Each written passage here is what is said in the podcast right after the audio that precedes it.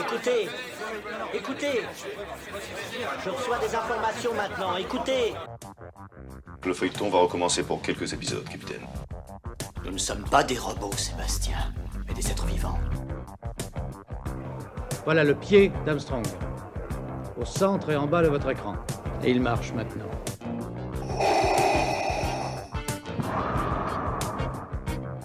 On peut dire aujourd'hui que la science-fiction est bel et bien partout. Tu veux dire qu'on est dans un programme informatique Est-ce vraiment si invraisemblable Le dormeur doit se réveiller. Non, c'est de la science-fiction. Bonjour à toutes et à tous, vous écoutez C'est plus que de la SF, le podcast hebdomadaire sur la science-fiction animé par l'œil de chéri et produit par ActuSF. On voulait en parler depuis un petit moment et on est très très très heureux de faire euh, cet euh, épisode. Impossible d'échapper à Squid Game depuis le 17 septembre dernier. Squid Game, alias Ojingeo Game ou le jeu du calmar au Québec, est une série sud-coréenne de 9 épisodes imaginée par Wang Dong-hyuk qui est disponible sur Netflix.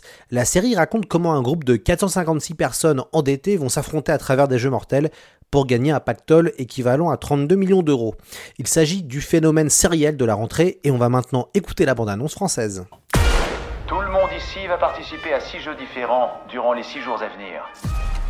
Vous tous ici présents, vivez sur le fil du rasoir avec des dettes que vous ne pourrez jamais rembourser. Celui ou celle qui sortira vainqueur des six jeux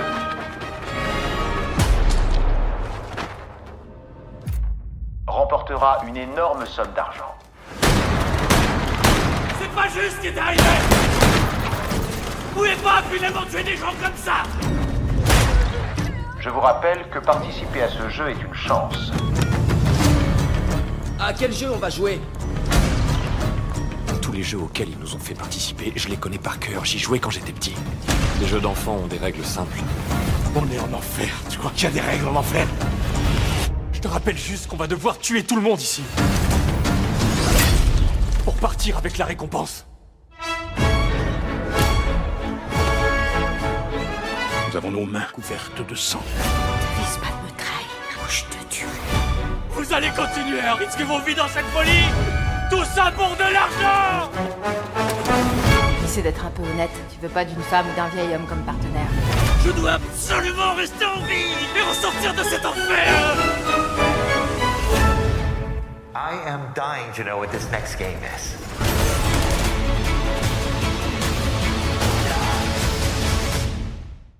Pour analyser Squid Game, nous avons fait appel à un professeur d'université installé au Canada, spécialisé dans la pop culture. Les 40 premières minutes de notre épisode seront pratiquement sans spoil, on va vraiment essayer.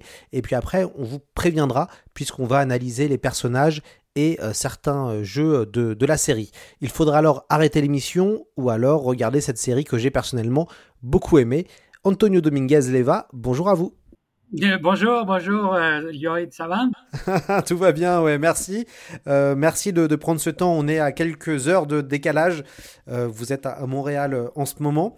Alors, moi, j'ai décidé de vous interviewer parce que vous avez écrit deux textes très, très, très intéressants sur Squid Game et évidemment, on les mettra en ligne de ce podcast. Déjà, ma première question, elle est assez simple. Comment vous, vous analysez le succès de cette série coréenne? Oui, ben en fait, je pense qu'on a tous été un peu surpris. Je pense qu'on a tous été euh, euh, moi, j'ai commencé à recevoir plein de messages d'amis, euh, ah le calmar, etc., etc. Donc, je pense que le buzz a été immédiat. Je pense qu'il a été inattendu. Je pense que pour, c'est vraiment déjà un phénomène historique. Aujourd'hui, c'était, il y avait la nouvelle que c'est déjà officiellement le, la série qui a eu le plus succès euh, de Netflix euh, ever, donc euh, 110, 111 millions de, de, spectateurs dans le monde. et ce qui est très surprenant, c'est que on est, on est habitué à des succès viraux de cette ampleur lorsqu'on parle de franchise ou lorsqu'on parle de euh, d'œuvres que le public connaît déjà, soit parce que c'est une adaptation. Évidemment, tu es le grand spécialiste pour Dune, donc bon, pour Dune, on pouvait s'attendre à ce qu'il y ait un engouement. On peut s'attendre à l'engouement pour Avengers, on peut s'attendre à ce type d'engouement pour des œuvres qui ont déjà créé leur fanbase pour des Disney traditionnellement, des reprises de Disney, des choses comme ça.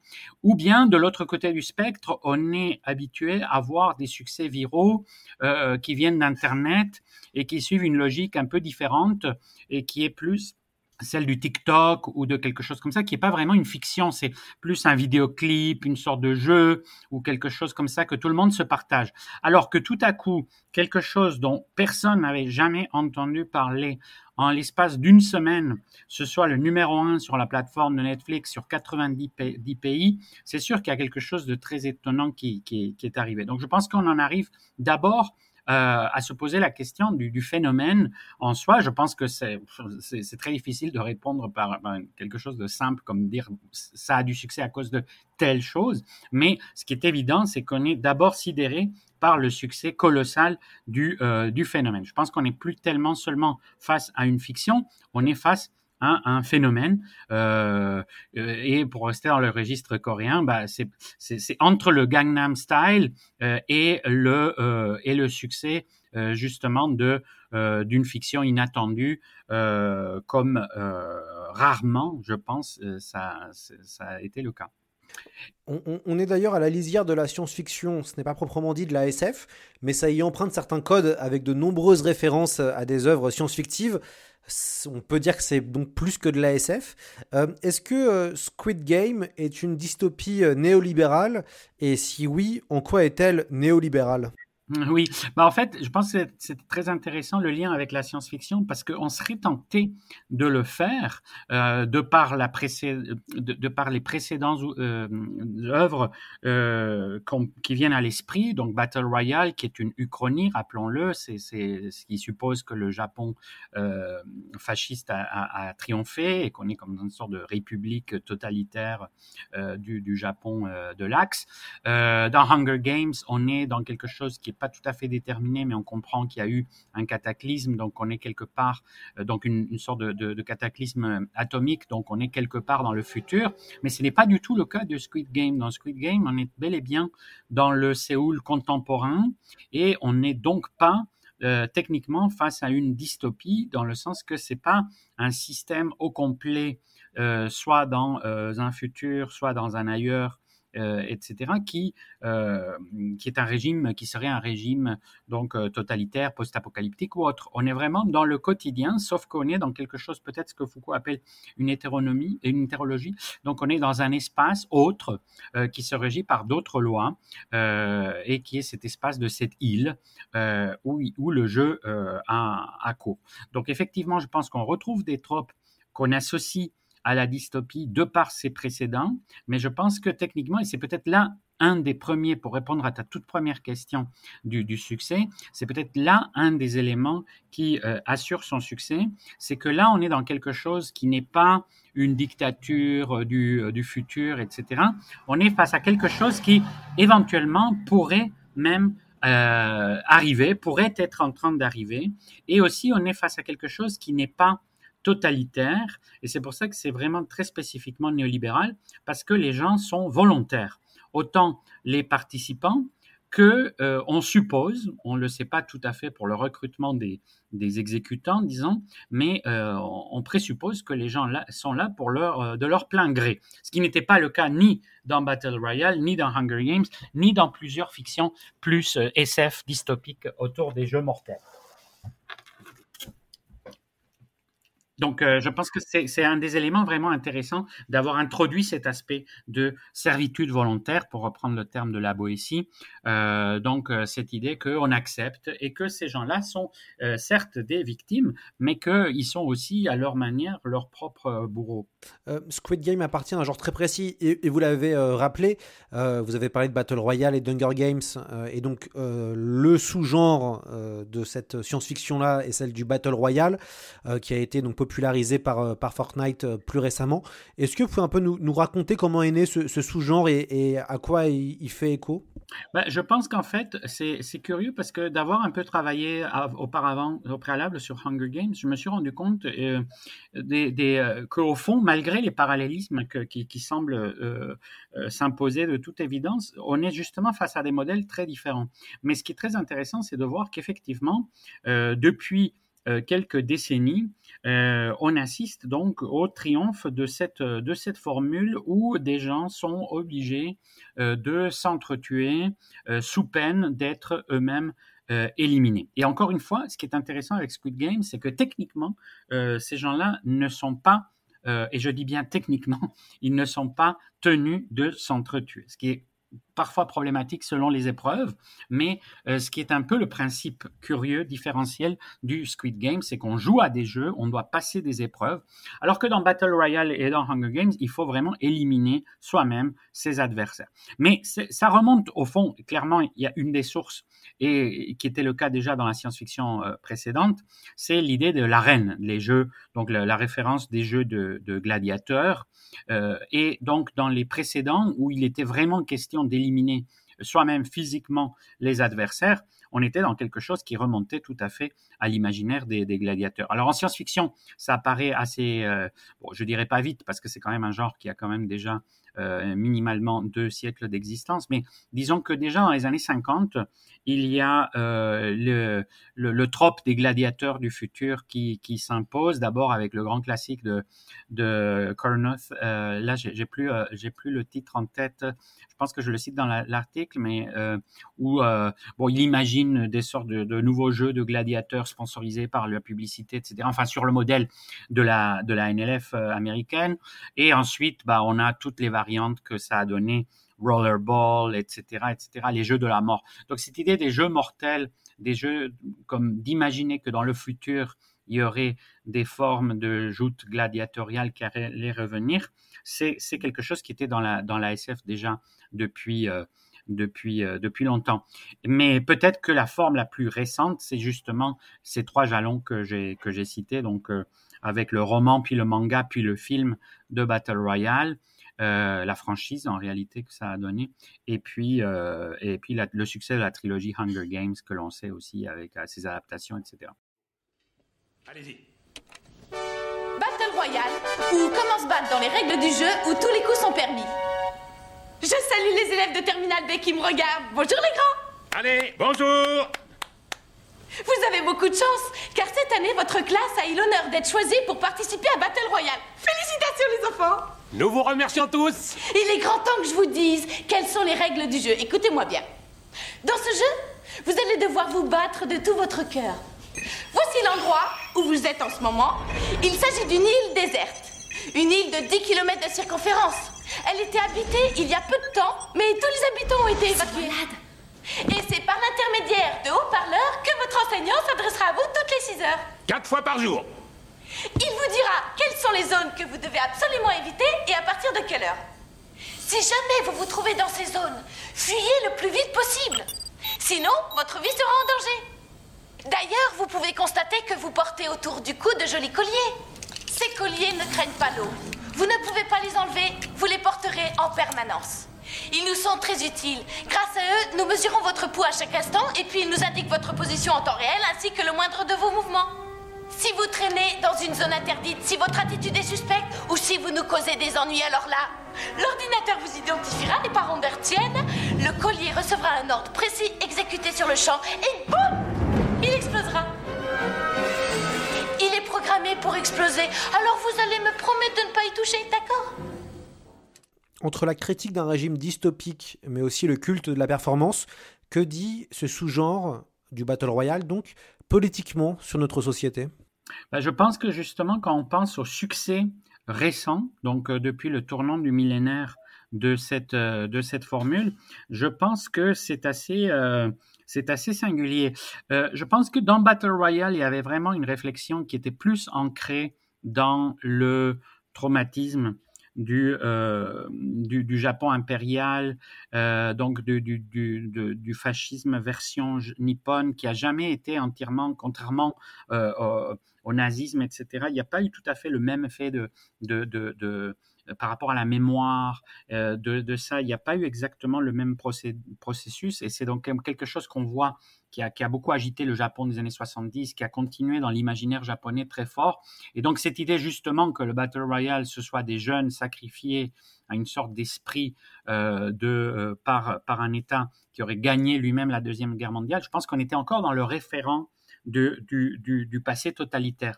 Alors que euh, dans la crise de, 2008, donc de ce qu'on appelle la grande récession, dont on est peut-être encore en train de subir les, conséquences, dans cette crise de 2008, ce qui est étonnant, c'est que tout à coup, le succès qui, a beaucoup surpris à l'époque aussi de, Hunger Games, il était encore dans une sorte d'idée d'un régime totalitaire, etc.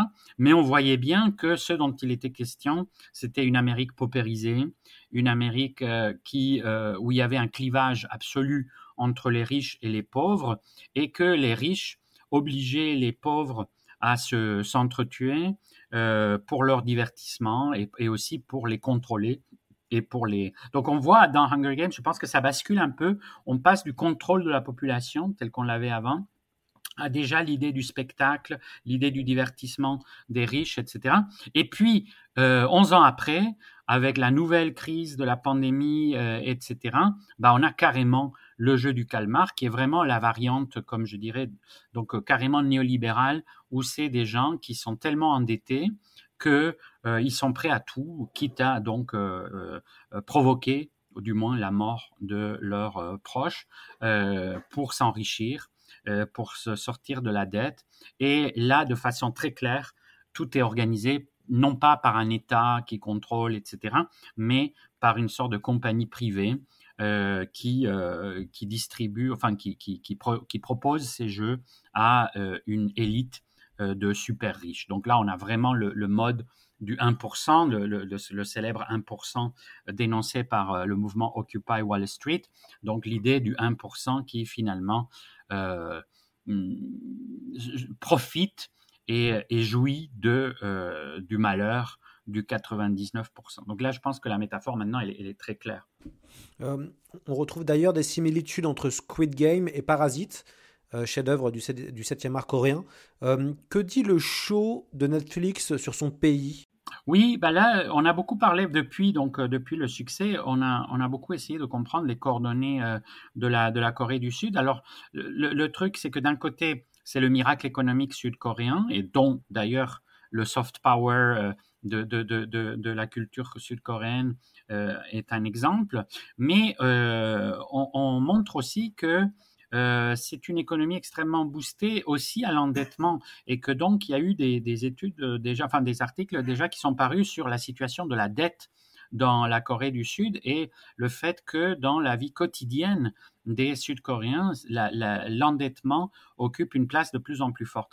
Et je pense qu'une des choses importantes dans, dans cette série, c'est à la fois un succès très local et un succès totalement global. Et je pense qu'il y a une lecture très différente du point de vue local par rapport à ce que ça dit de la société de la Corée. Et je pense qu'il y a la manière de qu'est-ce que ça dit de la société globale. Parce que je pense que ça n'aurait pas eu de succès euh, global si on n'avait pas pu euh, sortir du contexte local. Et donc, je pense que cette idée de l'endettement, qui certes une variante très spécifique à la société sud-coréenne, mais c'est aussi ce qu'on a dénoncé par ailleurs de la détocratie à l'échelle non seulement des particuliers, mais à l'échelle des États. Donc je pense que ce n'est pas anodin non plus que ça ait trouvé des résonances dans le public au-delà de la Corée du, du Sud.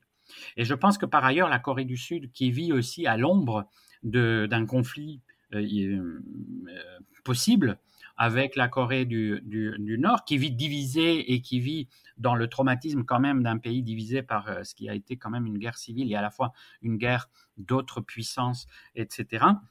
Ben, je pense que ce spectre aussi euh, plane euh, d'avoir une dictature littéralement à côté et, de vivre sous la, sous la menace et quelque part aussi avec, avec un, un, pistolet sur la tête. Oui, et puis il y a aussi cet aspect où la série euh, et un peu comme on retrouve dans, dans, les, dans pas mal de, de, séries japonaises ou de mangas japonais, de euh, les problématiques de la, du groupe, euh, puisque finalement, c'est des sociétés qui sont beaucoup plus en cohésion de groupe que nous en Europe, et surtout en France, on est très individualiste.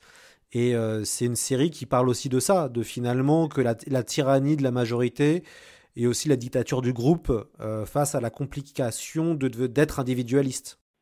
Oui, et euh, il y a beaucoup d'aspects très culturels. Je ne suis pas spécialiste, malheureusement, de la culture sud-coréenne, mais on a affiché, par exemple, que dans la série, il y avait beaucoup de choses qui étaient très transgressives par rapport à la Corée. Euh, il y a notamment la question des aînés, donc toute la question traditionnelle du respect des aînés, etc. Alors qu'ici, justement, le fait de voir un aîné bon, tout à fait particulier, euh, mais qui est pris dans les jeux et qui n'a plus personne pour s'occuper de lui, etc., etc. C'est clairement quelque chose qui parle aussi à la, à la crise de la société sud-coréenne par rapport à ses aînés, mais ça aussi, ça a des résonances globales pour tous les pays où nous sommes confrontés un peu à la même chose. Et aussi, par exemple, quelque chose qu'on a remarqué par rapport à, la culture sud-coréenne, le, personnage justement du, du, rival, ami d'enfance du, euh, du héros ou anti-héros principal, qui est un peu l'exemple de la faillite du système, parce que auparavant, ce type de personnage, c'était comme considéré vraiment la réussite totale, comme dans beaucoup de sociétés asiatiques. Et justement, le fait qu'il y ait une déchéance totale de ce personnage, elle prend son importance. Les, classes d'âge aussi, qui sont très importantes là-bas, et qui ici, les solidarités et, et les insolidarités qu'on voit, que finalement les solidarités traditionnelles ne marchent pas dans le milieu euh, euh, du, du, Squid Game. Donc je pense que pour les Coréens, il y a une lecture, comme je dis, euh, il y a une première lecture coréenne qui, qui, est faite, qui probablement nous échappe en grande partie, en tout cas moi, il y a des aspects qui m'échappent, mais je pense que c'est suffisamment bien pensé c'est exactement la globalisation, c'est le mélange entre le local et le global. Et on voit que la série est aussi pensée pour que des gens qui ne connaissent pas cette culture, à commencer par les jeux eux-mêmes, qui sont des jeux traditionnels mais qui sont très bien expliqués pour que tout le monde comprenne euh, euh, euh, en dehors de la Corée. Et je pense que ça, c'est un travail aussi très intéressant qui a ouvert la voie au succès global que, que l'on a eu. Vous parlez d'ailleurs dans votre premier article du, du, recyclage hégémonique pop culturel. En clair, Squid Game fait écho à Hunger Games, à Battle Royale, mais aussi à la Casa, à la Casa del Papel, avec les, vêtements rouges. Euh, d'où ça vient ce besoin de référence permanente euh, de la pop culture euh, actuelle? Oui, je pense que ça, c'est vraiment une vague de fond importante. J'en ai parlé ailleurs et je pense qu'on est de plus en plus pris dans cette, dans cette logique. Curieusement, euh, c'est une logique qu'on avait jadis associée à la postmodernité comme étant caractéristique du postmoderne, le fait de recycler des événements, euh, des, des, aspects culturels euh, euh, précédents, etc., et d'être dans une sorte de jeu de citation perpétuelle. Donc on avait déjà dit ça de la, de la littérature, de la peinture, de l'art postmoderne par opposition à la modernité qui, elle, était dans la table rase et dans l'originalité, le culte du génie, etc.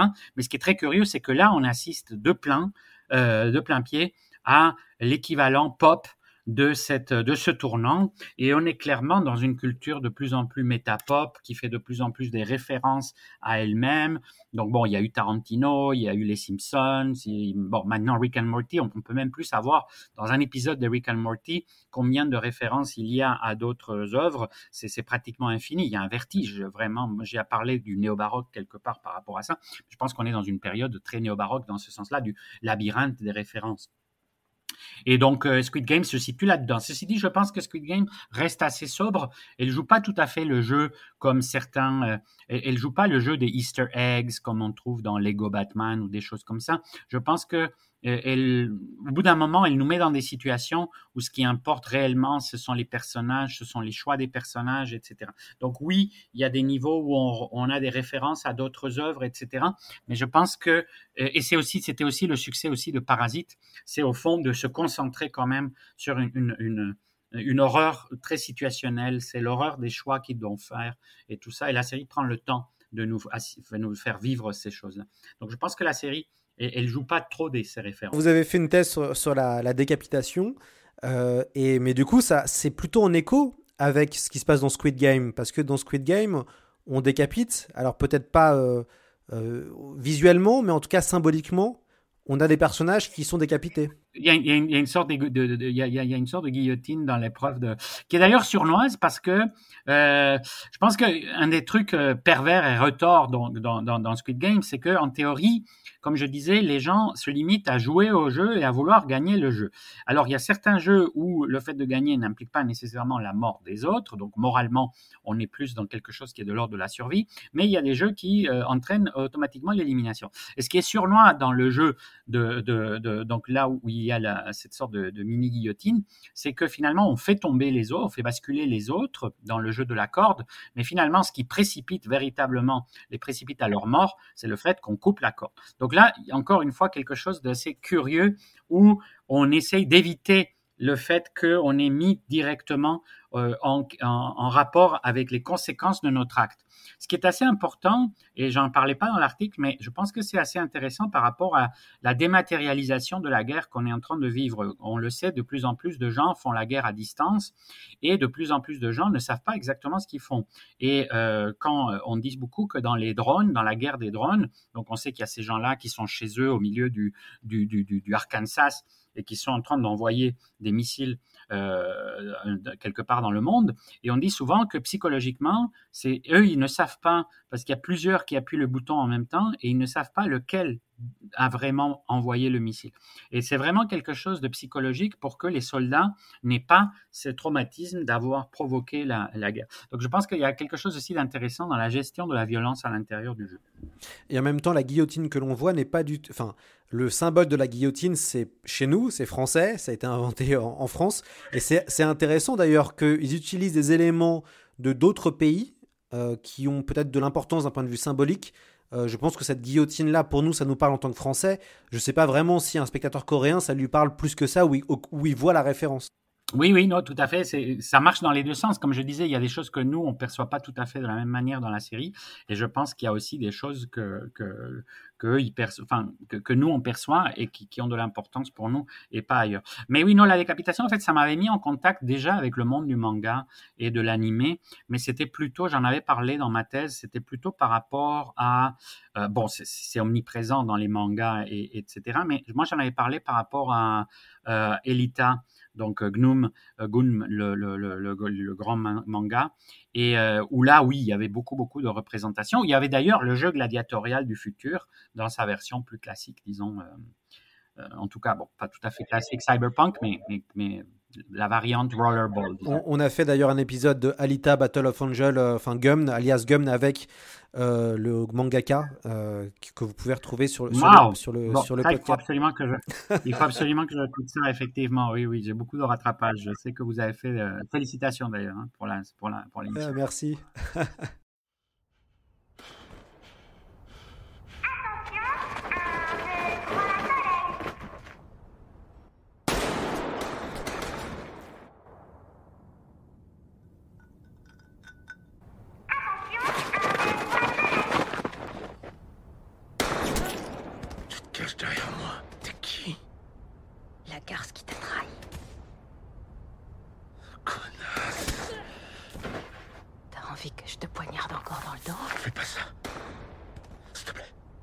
de trembler, pauvre con.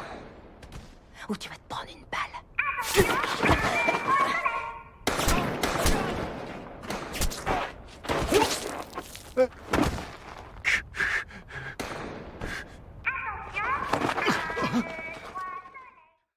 La, question, on va, rester dans le côté un peu sanglant.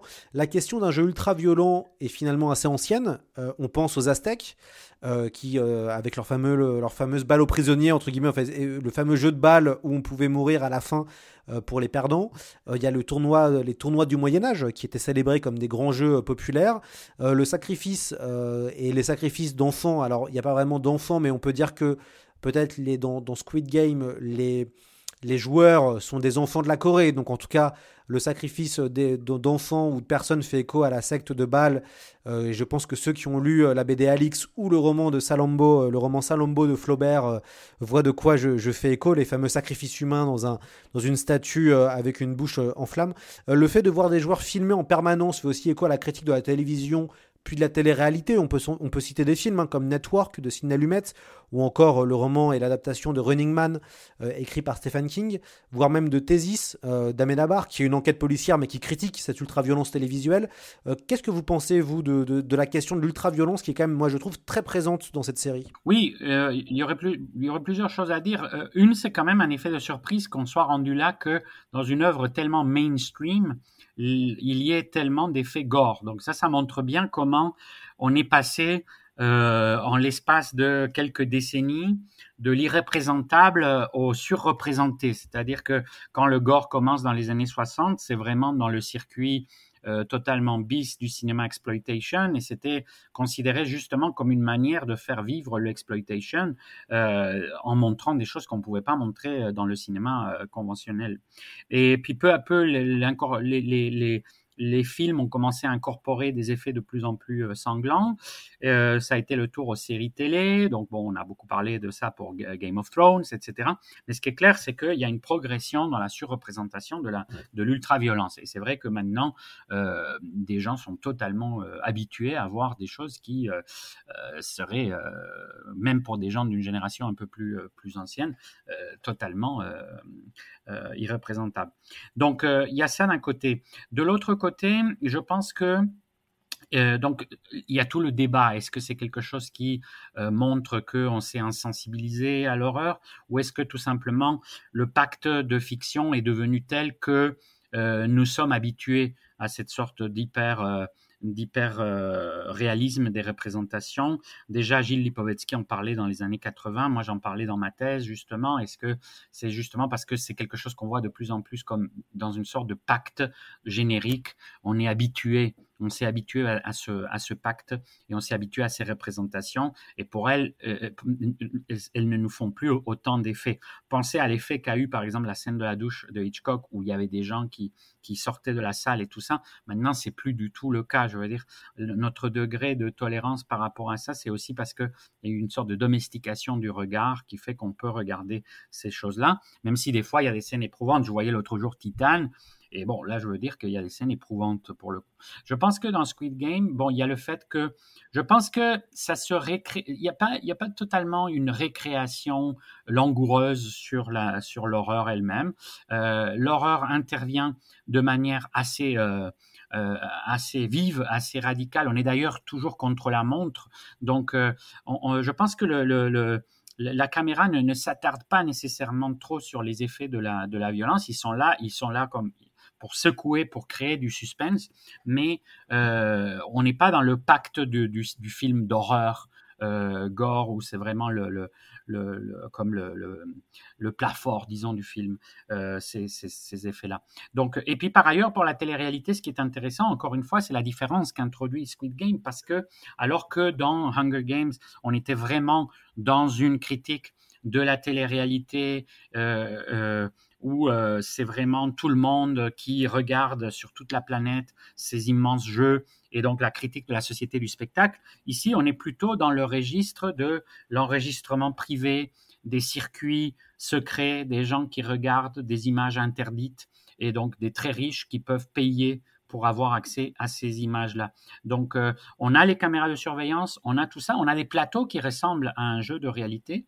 mais c'est un jeu de réalité exclusif. Donc, c'est pas le jeu de réalité qui est ouvert à tout le monde. Donc, c'est pour ça que ça rappelle plus l'imaginaire de, du snuff, euh, l'imaginaire des réseaux criminels et tout ça. Oui, et, ça c'est très intéressant euh, comment Squid Game, une nouvelle fois, joue avec euh, différentes références qui sont conscientisées ou, non conscientisées. C'est vrai qu'on peut penser à, et vous avez écrit un ouvrage dessus, euh, vous avez réfléchi sur ça, sur la question des snuff movies, mais surtout sur le côté, on va dire, légendaire, légende, légende urbaine du snuff movie, et, Squid Game joue totalement sur ça. Oui, oui, je pense que c'est là, on est dans la prolongation, et ce qui est intéressant, c'est ça, c'est que ça, ça permet un autre type de critique, dans le sens que c'est vraiment l'aspect social est beaucoup plus clair, et c'est là où ça se reproche ça, se rapproche beaucoup de Parasite, comme tu disais, ça se rapproche beaucoup de tout un, toute une mouvance contemporaine où euh, justement il y a une sorte de monstrification du capitalisme, une monstrification de la version néolibérale du, capitalisme, une monstrification des riches qui va je de pair, je pense, avec la perception de ce clivage social de plus en plus euh, grandissant euh, et que les économistes ont constaté, bah, c'est la célèbre thèse de Piketty, etc. C'est-à-dire que oui, on est, on est en train d'arriver à des, à des écarts sociaux qui sont plus proches du 19e siècle que de la deuxième moitié du, 20e siècle. Donc là, il y a une involution totale des, rapports, euh, des rapports sociaux. Et, puis, il y a une, violence qui est surtout symbolique. Euh, cette fameuse séquence où on voit, donc, les, donc on va pas spoiler évidemment, mais on voit des séquences où les, concurrents meurent en chutant euh, et on a vraiment des plans où on voit la chute et après on voit le corps détruit. Il y a vraiment ce côté, voilà, cette violence qui est symbolique, qui est tu chutes, c'est comme ça que tu vas mourir. Il y a beaucoup de choses comme ça qui, moi, je, trouve que la série joue beaucoup sur cette violence très symbolique. Et, du coup, c'est peut-être aussi ça qui peut aussi être plus violent peut-être que le fait de voir des gens se prendre des balles en pleine tête. Oui, je pense qu'en fait, d'ailleurs, la plupart des gens, je pense, ont été le plus marqués par l'épreuve des quilles, qui est, qui est, la moins sanglante dans la représentation, peut-être, mais qui est la plus éprouvante du point de vue psychologique. C'est là où vraiment, euh, à cause de deux personnages concrètement, on ne spoilera pas, mais, il y a vraiment un tournant de deux personnages qui, qui nous prend par surprise et qui montre vraiment le point jusqu'où les, les, participants sont arrivés dans la dégradation humaine, si on veut.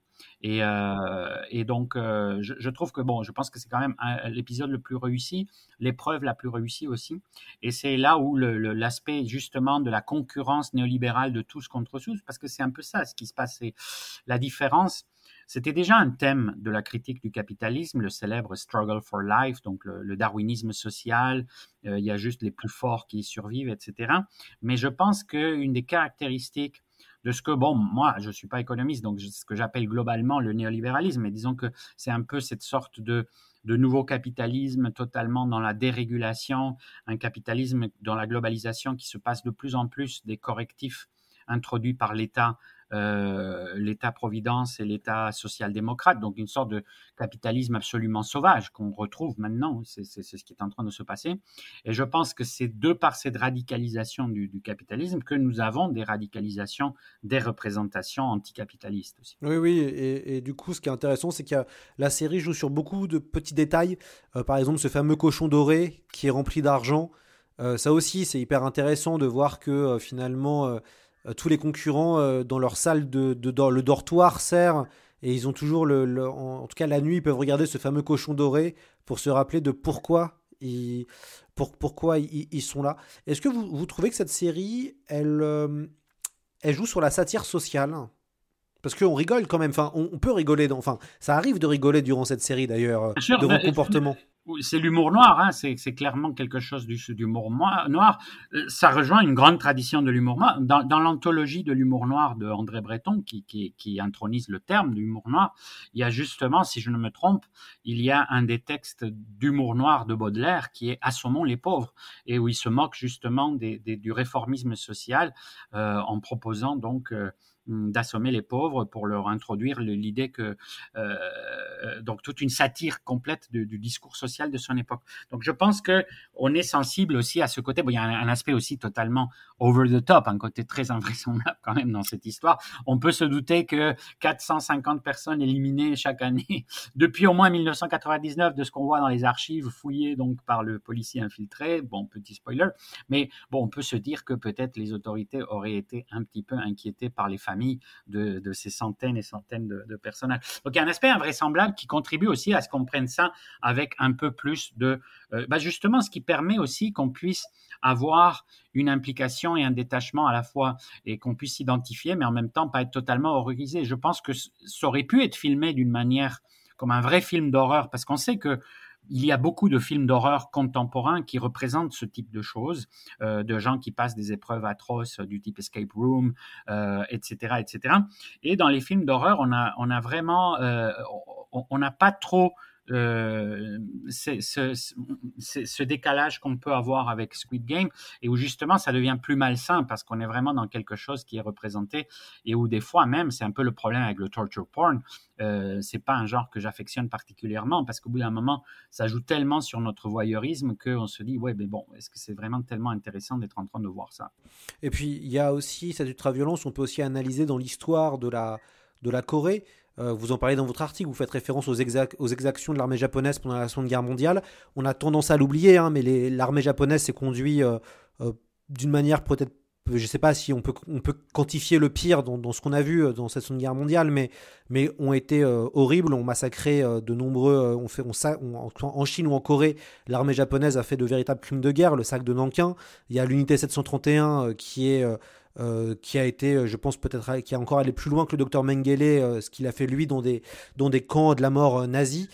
c'est vrai qu'il y a aussi cet aspect-là. La série parle aussi d'exactions qui peut faire écho à cet imaginaire très présent en Corée et en Chine, de l'exaction de l'armée japonaise, qui pour nous ne, nous parle pas comme ça, quoi. Oui, nous, on voit plus le, parallélisme avec les camps euh, nazis, justement, et c'est vrai que les personnages, je me suis intéressé euh, au parallélisme avec les capots euh, de la part des exécutants, parce qu'on les comprend, on les connaît pas, mais ils sont eux-mêmes soumis à une hiérarchie extrêmement radicale. Ils partagent en grande partie cet espace concentrationnaire aussi. alors bon, on pourrait aller du côté des occupants, mais je pense que la, la série nous mène un peu plus dans l'ambiguïté du de celui qui est à la fois euh, bourreau et qui est à la fois lui-même euh, euh, donc passable d'être éliminé dans n'importe quel moment. Donc, donc la situation des capots, mais c'est une situation qui effectivement s'est retrouvée aussi du côté de l'armée japonaise et de la, de, de, la mobilisation forcée des Coréens et de l'utilisation des Coréens comme cobayes, etc., comme tu, comme, tu, comme tu viens de le dire. Oui, et puis on, retrouve aussi une autre, peut-être une autre référence sur la question du jeu. Euh, peut-être c'était, le, je crois, l'expérience de Milton. Euh, c'est, euh, Stanford, oui, l'expériment de Stanford. Et je pense que c'est assez intéressant parce que bon, ça a nourri aussi l'imaginaire dans, dans, dans, plusieurs films. Mais, mais ce qui est très intéressant, c'est que cette bivalence reste totalement un blanc du récit, c'est-à-dire qu'on ne sait pas. Alors il y a des fan theories qui pensent que c'est des participants et que c'est ils, auraient choisi la couleur rouge quand quand il fait le jeu des deux enveloppes il y en a une qui est rouge, il y en a une qui est bleue. Bon, c'est le genre de truc un peu fan theory parce qu'en réalité, on ne peut pas non plus dire que ce soit si chromatiquement clair que c'est bleu le, le, les, les, participants. Donc bon, ça marche un peu, mais pas tout à fait. Puis il y a ceux qui pensent que c'est ceux qui ont gagné les autres fois, comme c'était le cas du frère, mais on comprend pas pourquoi si tu as gagné, tu vas être dans des dortoirs euh, en, train de, en train de tuer des gens et de pouvoir te faire tuer toi-même. Donc je veux dire que ce, qui, ce que ça montre, les fan theories, c'est plutôt l'envie de comprendre. Et, et, et, ça, c'est très intéressant que la série ne nous explique pas c'est qui ces gens-là. Donc, euh, et, et, pourtant, on retrouve. Ils sont là et, pourtant, on retrouve euh, le fantasme du boy club pervers élitiste, cette idée qui mêle complotisme et critique de classe qui est très présente dans d'autres œuvres de la pop culture, Eyes Wide Shut, Hostel, American Nightmare. Et si on remonte plus loin encore, on peut penser à Pasolini, je sais que vous avez aussi travaillé sur, euh, sur Sade.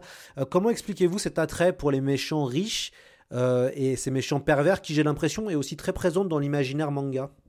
Oui, oui, oui. Bah, ça, c'est clairement un leg sadien. J'ai parlé ailleurs de ce que j'appelle le sadopop. C'est que je pense que Sade a eu une influence énorme sur la culture pop. Et très curieusement, c'est une des, c'est une des références qu'en général, quand on parle de culture pop, on ne parle pas nécessairement de Sade. Mais en fait, il ne faut pas oublier que Sade jouait déjà avec quelque chose qui était un genre, euh, bah, des genres populaires de son époque.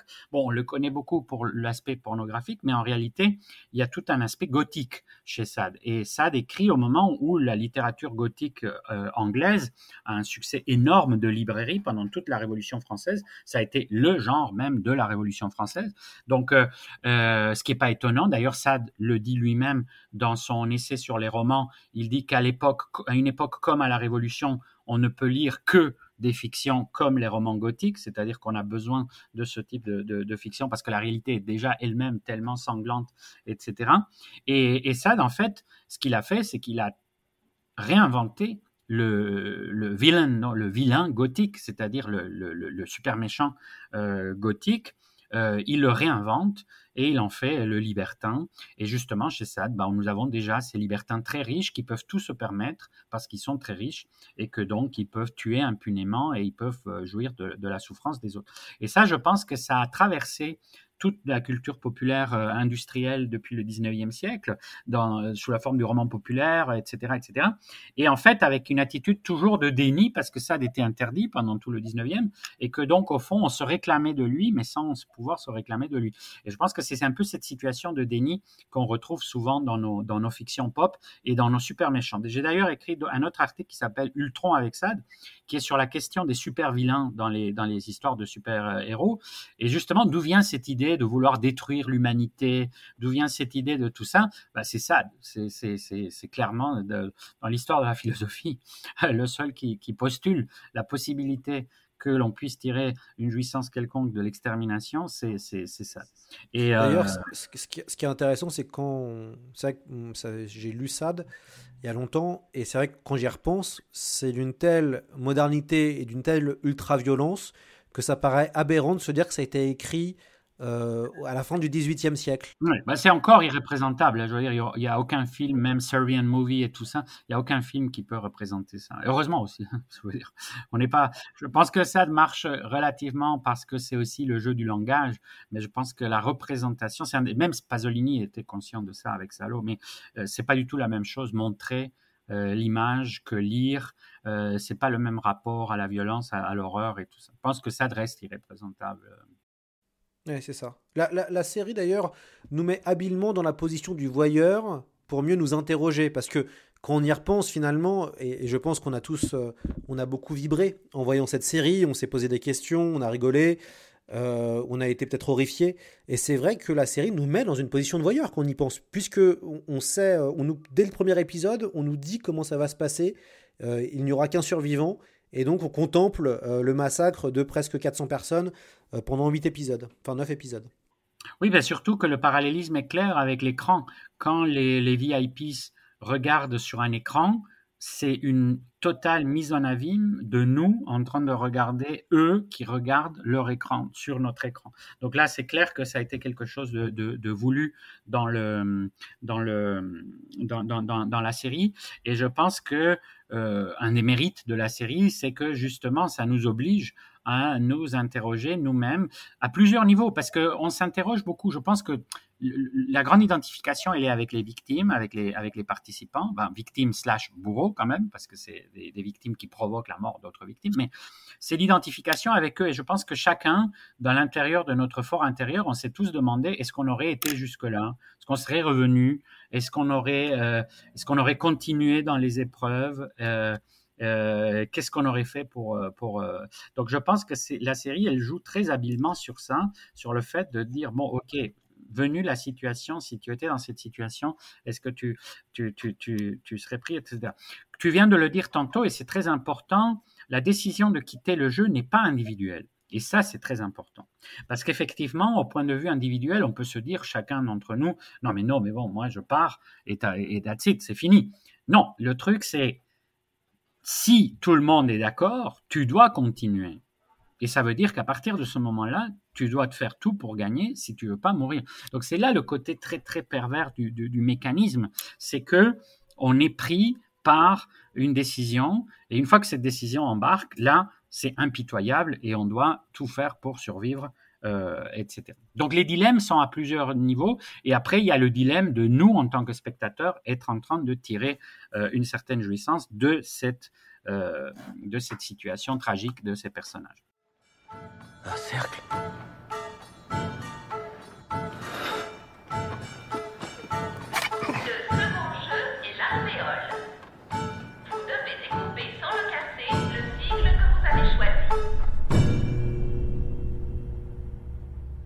suis mort.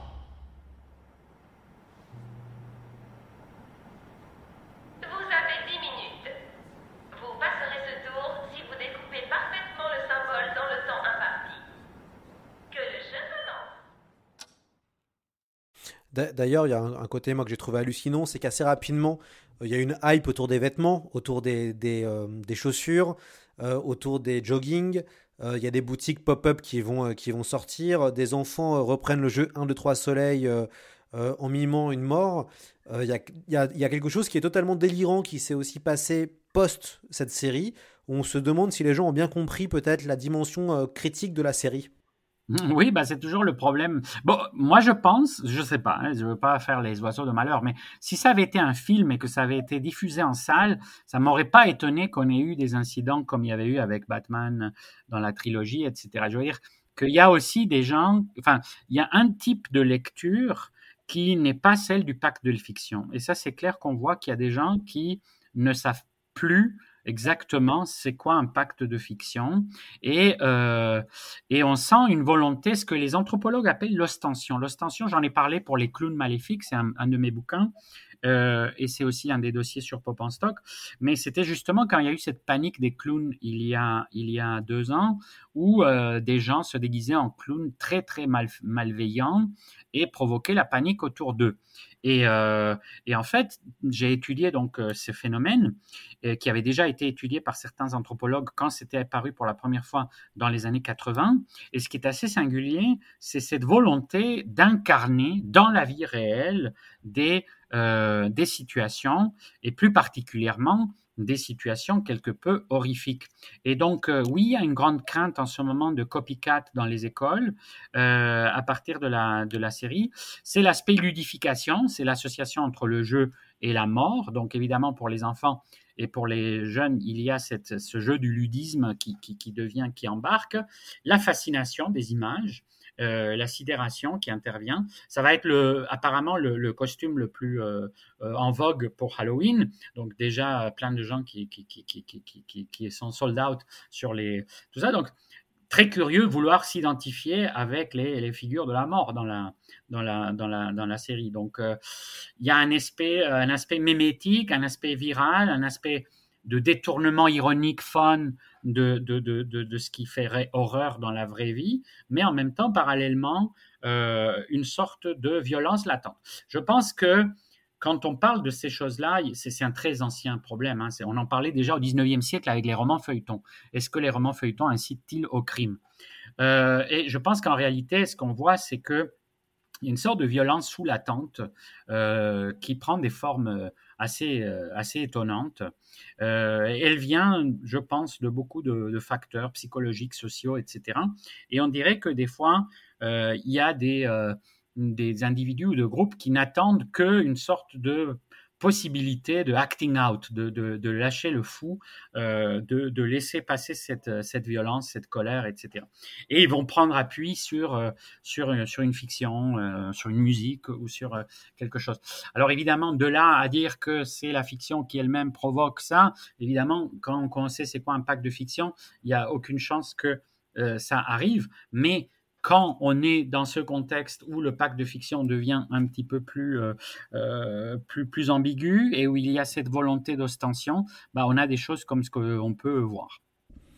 Alors, je vais vous demander votre analyse sur les trois personnages euh, peut-être iconiques de la série. Et puis, il y aura aussi un quatrième personnage important, mais on y reviendra un petit peu après. Alors, c'est le moment peut-être où ça va un peu spoiler. Donc, si vous n'avez pas encore terminé la série, vous pouvez peut-être arrêter ce podcast-là à ce moment-là. Euh, quelle est votre analyse sur euh, déjà euh, Sae Byok, qui est la participante nord-coréenne? Oui, elle, est très intéressante à plusieurs titres, mais je pense qu'en fait, elle, ce qui quand on pense à Hunger Games, elle, c'est le personnage qui incarne une fonction euh, quelque peu héroïque, alors que les autres non. Euh, c'est elle qui prend, euh, qui, est, beaucoup moins passive, en tout cas, que le personnage principal, mais c'est elle qui réussit à déjouer le système.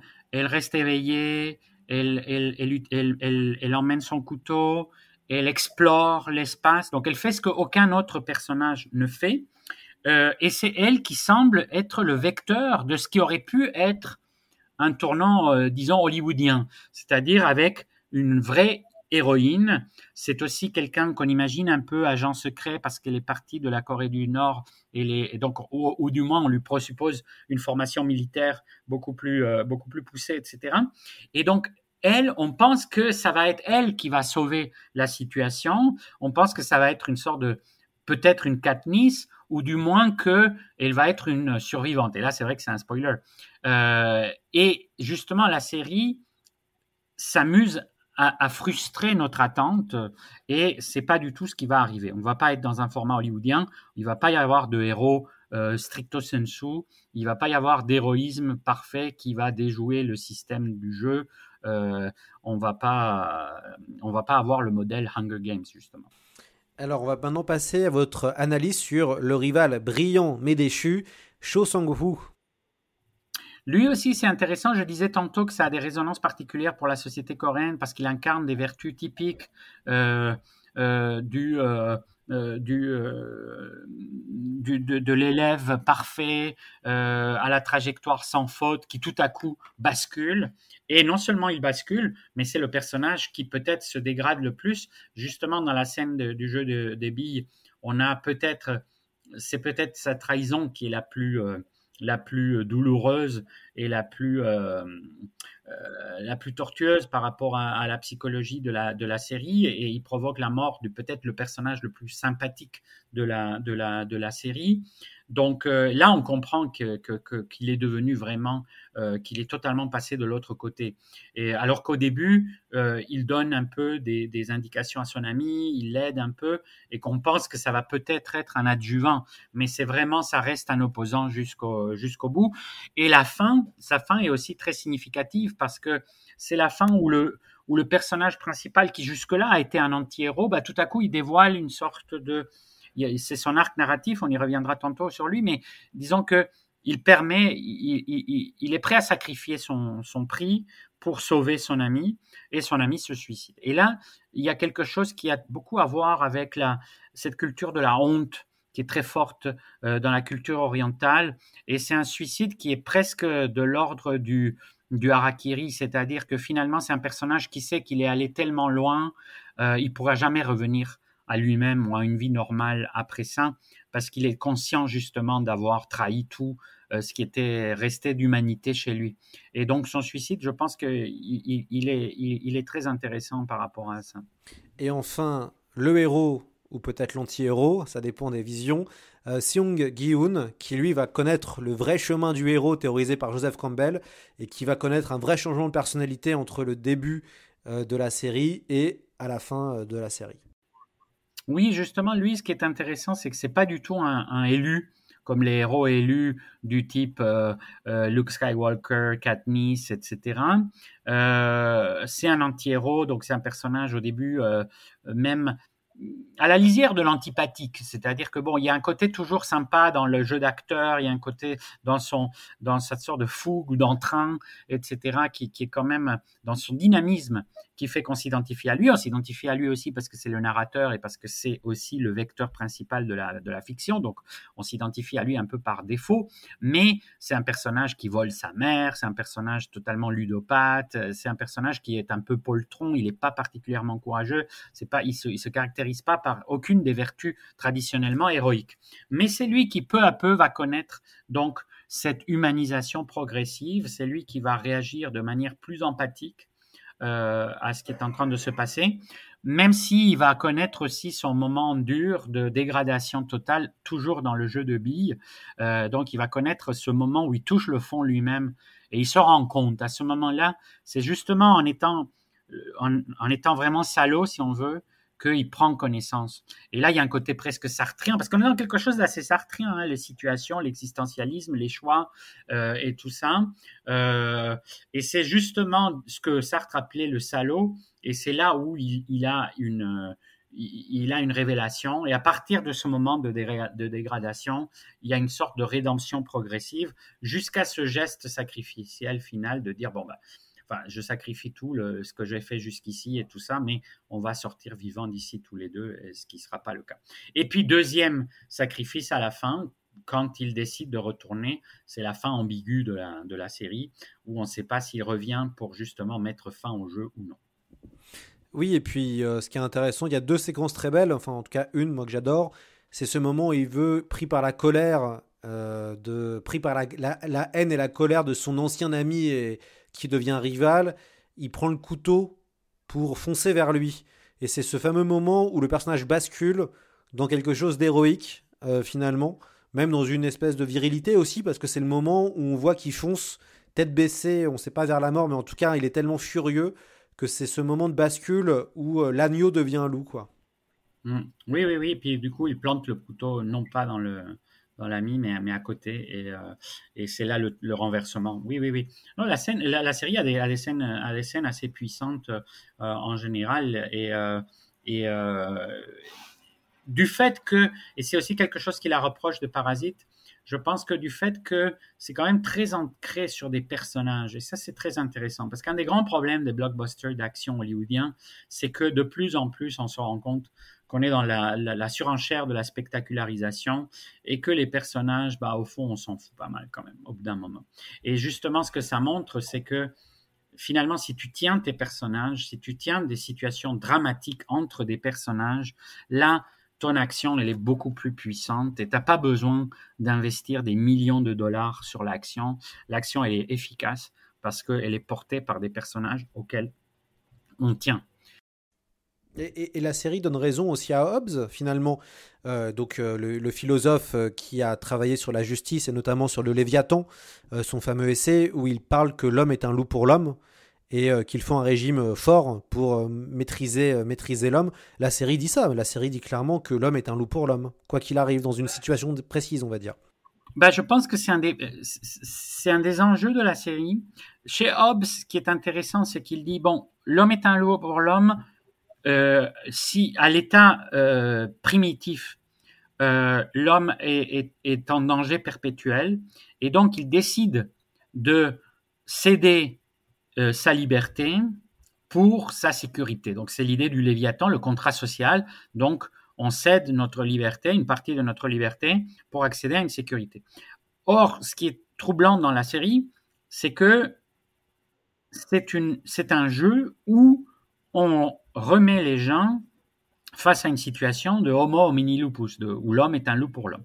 Et on le remet donc dans le cadre du jeu face à cette euh, situation. Mais le pari final vient dans le, dans le dialogue entre le personnage qui orchestre les jeux et le héros, et où il lui dit, il essaye de se justifier en expliquant pourquoi il a fait les jeux, etc., et où il lui montre un sans-abri qui va mourir euh, sous la neige et il lui dit Regarde, c'est quoi l'humanité au fond? Euh, Là, il y a un homme de sous nos yeux qui va mourir et tout le monde s'en fout. Et c'est le dernier pari du jeu, de, de la série, et il lui dit Je te parie que personne ne va l'aider.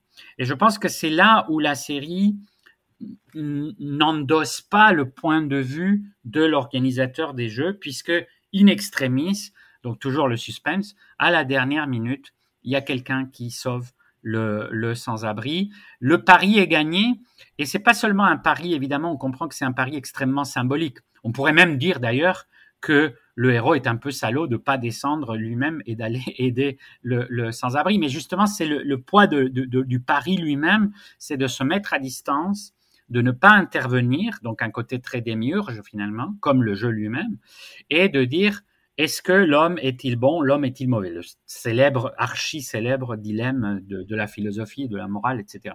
Et donc finalement, je pense que la série opte par l'idée que, au fond, l'homme est, euh, est, bon.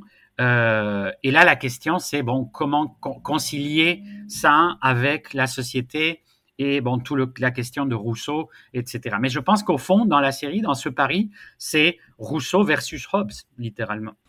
Que, dit pour vous la série sur les pauvres ou les sans-dents, euh, cette euh, expression malheureuse utilisée par notre ancien président de la République, François Hollande euh, Que dit la série sur cette classe de la population, sur les laissés pour compte, sur ceux qui sont invisibles ou qu'on ne voit pas?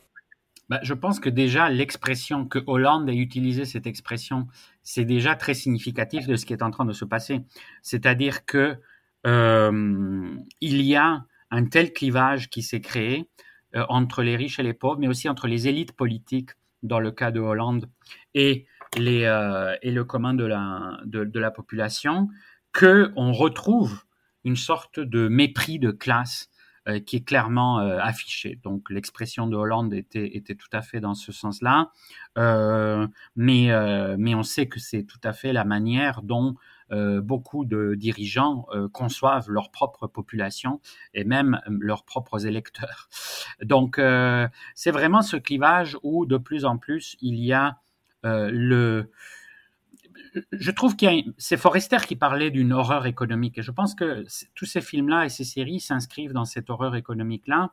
Je pense qu'on est en train de vivre quelque chose de d'extrêmement dangereux. Je pense qu'on a connu les excès de l'État avec la, version des totalitarismes, autant euh, fasciste que dans sa version soviétique. Donc on a, on a vu c'est quoi l'horreur de l'État absolu qui prend toutes les décisions, etc., etc.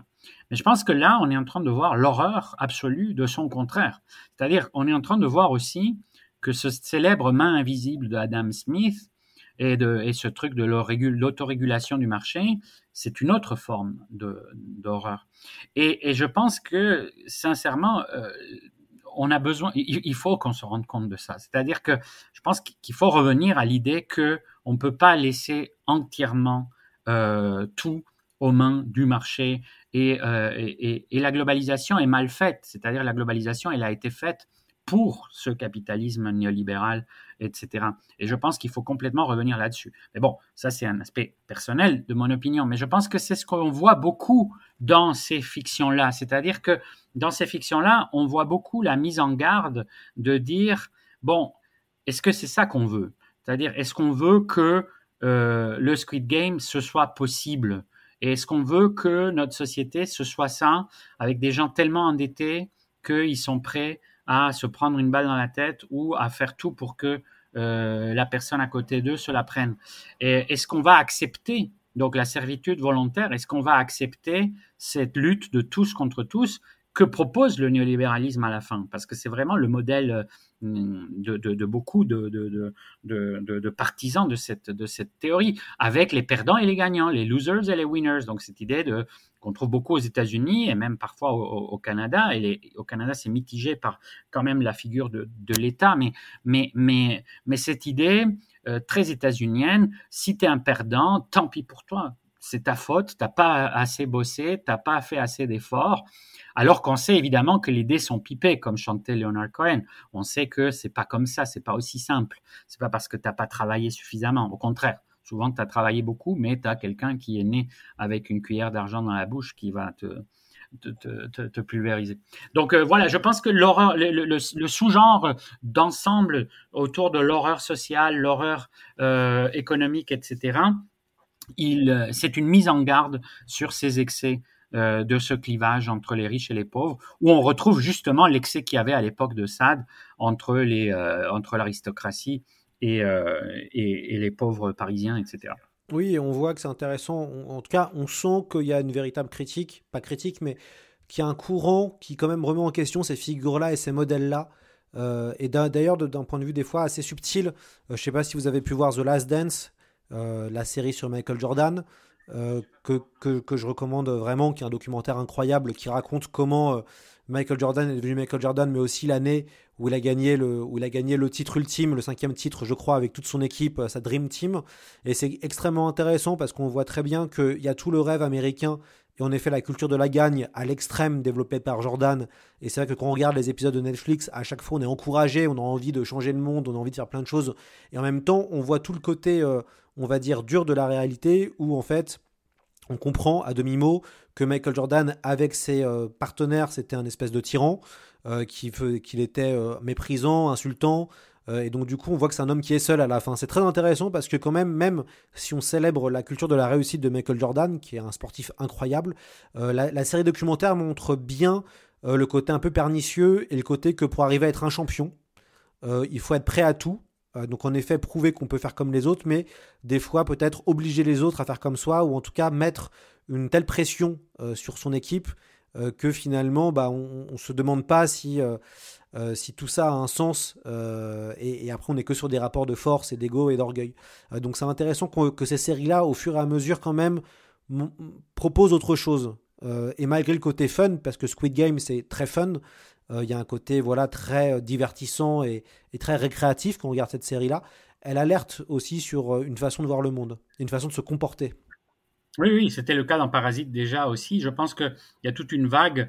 alors, elle se manifeste dans l'horreur, mais elle se manifeste aussi dans d'autres dans d'autres genres. Tu évoques justement les biopics, et je pense que les biopics sont de plus en plus critiques avec l'American Dream.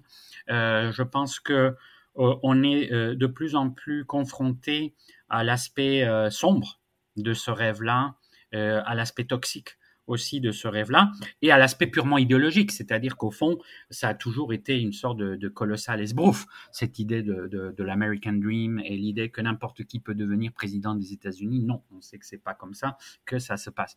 Et, euh, et on sait qu'il y a des, bah là, on parle du racisme systémique, etc., etc. C'est-à-dire, on, sait qu'il y a un système qui fait que les, les, dés sont pipés et que ça ne marche pas comme euh, comme ça. Donc, je pense que effectivement, il y aurait quelque chose d'intéressant. Et je sais pas, je connais pas assez la, culture sud-coréenne pour comprendre, mais mais on voit bien que euh, avec ces exemples, on voit bien que euh, là-bas, il y a c'est très curieux pour un pays quand même très capitaliste c'est très curieux de voir que c'est un pays où il y a euh, ce grand sentiment, mais on pourrait dire un peu la même chose des États-Unis, étant le pays chantre du capitalisme, où on a aussi toutes ces fictions euh, qui voient euh, l'aspect l'aspect très sombre que peut qu'a pris et que peut encore prendre, qui peut encore empirer dans si on suit ce si on suit ce modèle. On, va revenir euh, sur la série, sur quelques peut-être moments très forts euh, qui ont marqué les esprits. Euh, j'aimerais bien avoir vous, votre vision. déjà, il y a le jeu du 1, 2, 3 Soleil, qui a été un peu le, fer de lance de la série et qui a montré, qui a été un peu l'épisode d'ouverture de la série, et, qui, traite, je pense, aussi de l'infantilisation des gens, puisqu'on oblige finalement des participants à, rejouer à des jeux pour enfants. Et il y a finalement cette espèce de, cette espèce de réflexion sur le fait, sur l'enfance et l'âge adulte. Oui, il y a, l'infantilisation, il y a aussi la perversion de l'enfance, la, perte de l'innocence. Euh, ça commence fort et, c'est vrai que c'est ça qui est intéressant, c'est que je pense que c'est une scène culte parce que à ce bon, c'est la première épreuve, donc on ne sait pas trop à quoi s'attendre. Bon, à peu près, on voit bien que ça va pas très bien se passer parce que c'est un peu sinistre quand même tous ces personnages. Mais je pense que personne pense qu'on va tuer 200 et quelques personnes dans les minutes qui suivent. C'est-à-dire que l'aspect tellement radical de ce massacre, qui nous rappelle d'ailleurs des films de massacres nazis euh, et des films de euh, justement de, où on voit ce type de, tuerie euh, de, masse. Et c'est vrai qu'il y a quelque chose de sidérant tout à coup de voir que tous ces gens-là sont en train de mourir. Et donc on n'y va pas du tout avec le dos de la cuillère. Donc ça crée vraiment le ton. Et quand juste après, on comprend qu'on peut partir, mais qu'on a déjà vu ça, là, on joue vraiment sur une sorte de double twist. Il y a le twist de dire, OK, c'est ça, le jeu, et ensuite on se dit, ouais, mais attends, est-ce qu'en plus on peut partir de ce jeu, mais comment on va faire pour partir de ça, etc. Enfin bon, donc je pense que c'est très réussi le fait que ça commence par ce détournement d'un jeu enfantin, etc. Et il y a bien sûr la poupée qui est magnifique, qui est d'ailleurs une vraie poupée qui existe dans un village et qui est devenue évidemment méga culte. à mon avis, il va y avoir plein de tourisme autour de la poupée. Mais euh, cette idée, il y, a, même un ami m'a envoyé un réveil avec la voix de la, ce qui est un peu sadique, enfin un peu masochiste de vouloir se réveiller pour aller au travail avec la voix de 1, 2, 3 soleils. Il y a évidemment euh, l'échec démocratique du vote euh, et c'est entre deux épisodes où une grande partie des gens qui ont voté pour, ne, pour arrêter le jeu reviennent tous, pour euh, quasiment tous, pour rejouer. Euh, c'est aussi c'est un grand moment, ce côté vote collectif qui finalement, bah, et, vous le dites bien, l'enfer, l'épisode numéro 3 je crois s'appelle l'enfer. Finalement l'enfer ce n'est pas être dans le jeu, l'enfer c'est d'être dans la société sans argent ou de vivre dans la rue. Oui, oui, ça c'est un des points forts de la, de la série aussi. Un des points forts intéressants, c'est que celui qui fait basculer l'élection, c'est justement l'organisateur du jeu infiltré dans l'équipe. Et ça, c'est très intéressant parce qu'au fond, à ce moment-là, il avait la possibilité de dire non, non, on continue. Mais en fait, lui, ce qu'il veut, sorte de didactique qui d'ailleurs est très sadienne aussi parce que les libertins sont aussi des didactes, des, se présentent comme des sortes d'éducateurs au vice. Lui, il veut montrer à ces gens-là qu'il faut qu'ils reviennent avec cette fois-ci l'envie de être là. Et, c'est ça son vrai triomphe, disons. Euh, et, donc très intéressant que ce soit lui qui décide ça à la fin. Et très intéressant aussi ceux qui, donc que majoritairement les gens reviennent parce que leur vie, comme tu dis, est, euh, est pire dehors et qu'ils doivent, euh, ils, ils, essayent de revenir pour avoir plus de chances de s'en tirer malgré l'horreur que à l'extérieur. On fait le pacte. et voilà, pacte scellé avec, avec mon grand bout. On va leur montrer à tous qui c'est les rois des billes dans ce quartier. Vous allez utiliser vos 10 billes pour jouer contre votre partenaire.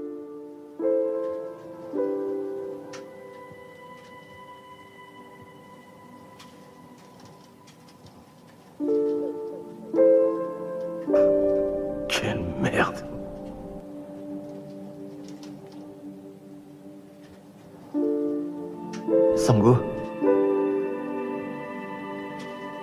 Commençons.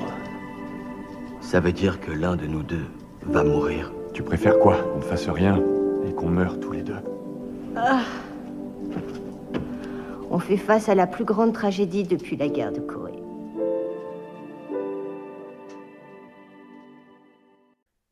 A après la séquence de la bille, euh, donc euh, le jeu de la bille très très effrayant, où euh, finalement c'est ce moment de basculement pour le héros de Song Ging-hoom qui est, on peut, on peut se poser la question s'il n'est pas manipulé par le vieillard qui fait semblant de ne pas entendre ce qu'il dit pour le pousser au vice.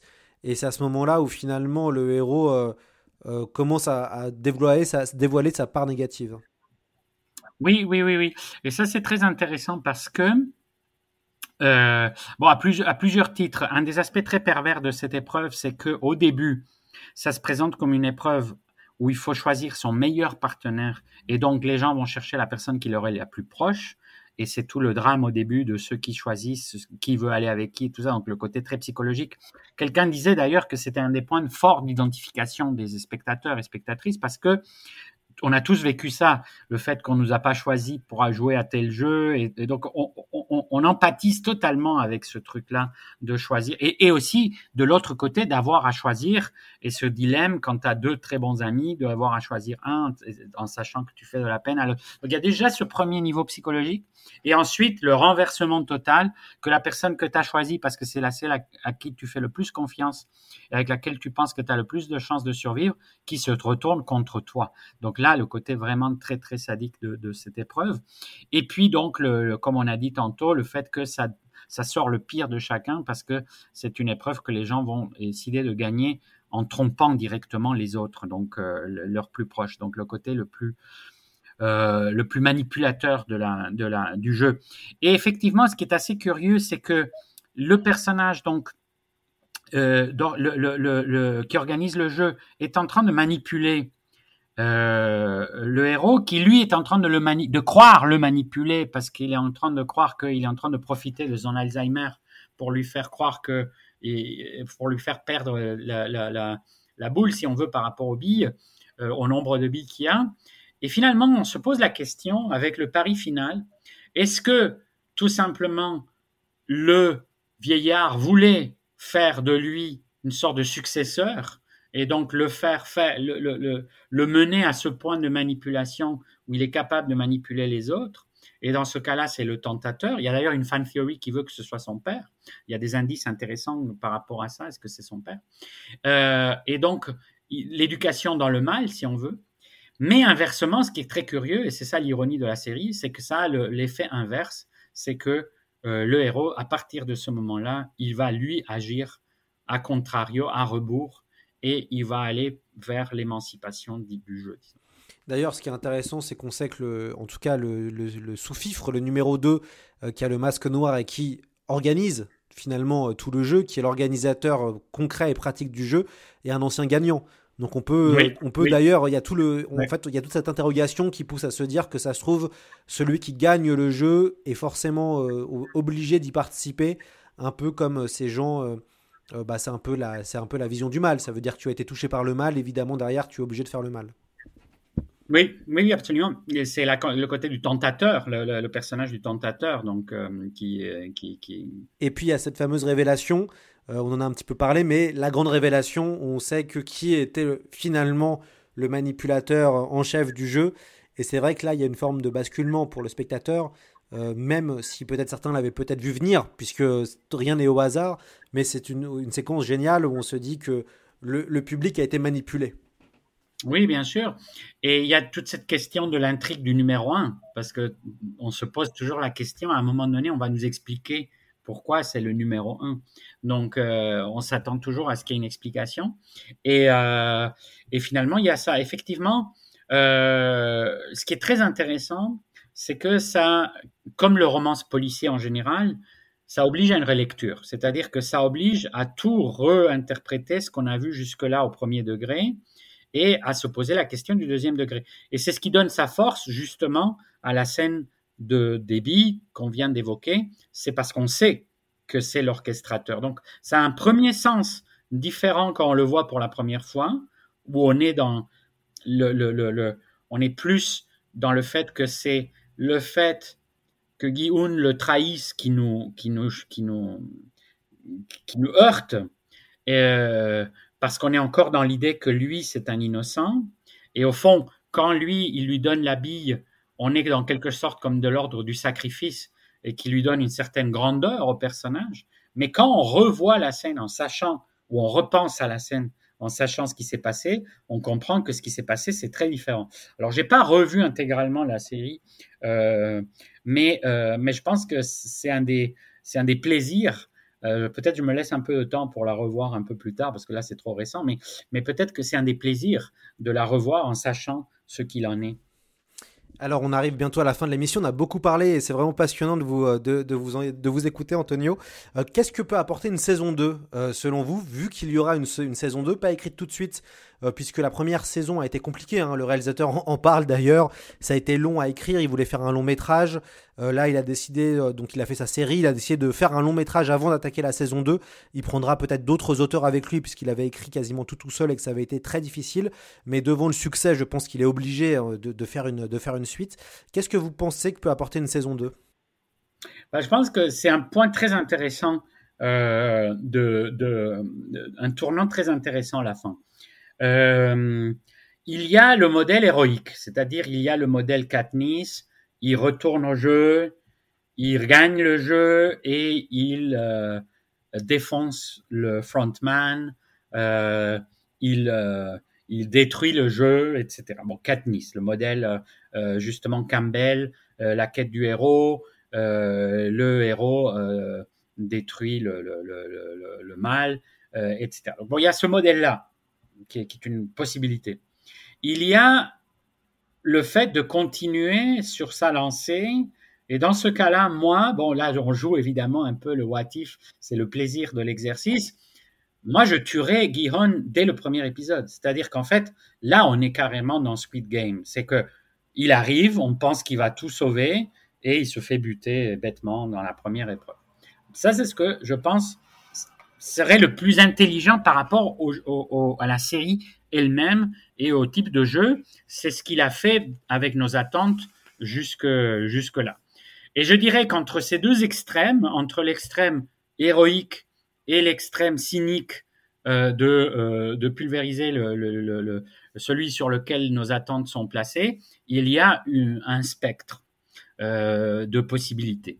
Donc, euh, c'est ça qui est intéressant. Alors, évidemment, la série a ouvert la porte au spin-off, puisque on sait que les jeux de Corée ont été les meilleurs, mais que ça présuppose qu'il y a des jeux un peu partout.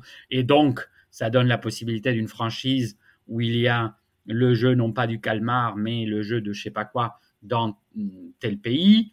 Euh, donc, c'est une des possibilités marketing probablement tentantes pour Netflix. Euh, de se dire bon bah on décline ça avec différentes équipes, différents pays, tout ça. Donc c'est une autre c'est une autre possibilité. Et, euh, et donc je pense qu'il y a tout un champ des possibles par rapport à ça, par rapport à la par rapport à ce que la série est faite. Elle est, elle est, elle est très bien ouverte, je dirais. Euh, et puis bien sûr, il y a toujours la possibilité de faire revenir des personnages qu'on croyait morts. Il y a le personnage du policier qu'on a vu mourir, mais que bon, c'est toujours que ce genre de choses peuvent, peuvent être réécrites euh, facilement, euh, quitte à faire revenir le vieux lui-même. Enfin bon, il y a beaucoup, beaucoup de possibilités peut-être même trop. Euh, et c'est clair que, mais c'est clair aussi que plein de scénaristes vont vouloir euh, participer à ça. Non seulement parce que bon, ça va être sûrement euh, une série, donc un immense succès aussi, mais mais mais je pense parce que le jeu en vaut la chandelle. C'est-à-dire que c'est intéressant de se de comme comme défi pour un scénariste je pense que c'est très intéressant. Et puis, un autre aspect, on pourrait peut-être voir un jeu vidéo, vu que déjà il y a les touches euh, sur les casques des joueurs faisant ainsi écho aux jeux vidéo et à la console PlayStation, puisque c'est les touches de la PlayStation. Et on peut se dire que peut-être un jeu vidéo arriverait et ça aurait aussi, tout, ça aurait aussi du sens et la boucle serait bouclée. Euh, bah, merci beaucoup euh, Antonio Dominguez Leva. C'est un vrai, vrai, vrai plaisir de vous avoir et de parler de, Squid Game. Euh, je rappelle, vous avez écrit plusieurs choses. Il y a deux articles passionnants. L'extension du domaine de la lutte néolibérale, le jeu du calmar versus Hunger Games. Il y a deux articles. Évidemment, on mettra en lien du, euh, du, podcast, les articles ainsi que le site Pop en Stock. où il y a beaucoup d'articles vraiment très intéressants, souvent écrits par des, par des chercheurs, donc c'est toujours, toujours passionnant. Et puis vous avez écrit aussi plusieurs ouvrages de votre côté qui seront aussi en lien sur la page du site. Vous avez parlé de Mad Max, euh, ça tombe bien, on a déjà fait nous une semaine Mad Max sur tous les épisodes.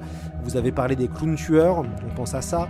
Vous avez aussi parlé des zombies, euh, évidemment. Donc euh, je mettrai aussi en lien évidemment vos ouvrages. Et c'est un plaisir de vous avoir euh, d'ici euh, de la France alors que vous, vous êtes au Canada. Oui, pareillement, un grand plaisir et nous nous retrouvons bientôt pour parler de ton superbe livre sur Dune, euh, sur Pop en Stock justement. Et euh, donc euh, très content aussi de enfin faire ta connaissance euh, euh, directement. Donc merci, merci aussi de, pour, pour, cette invitation et, et, et pour l'émission. Et ben merci à vous et puis à très vite. oui, merci, merci beaucoup.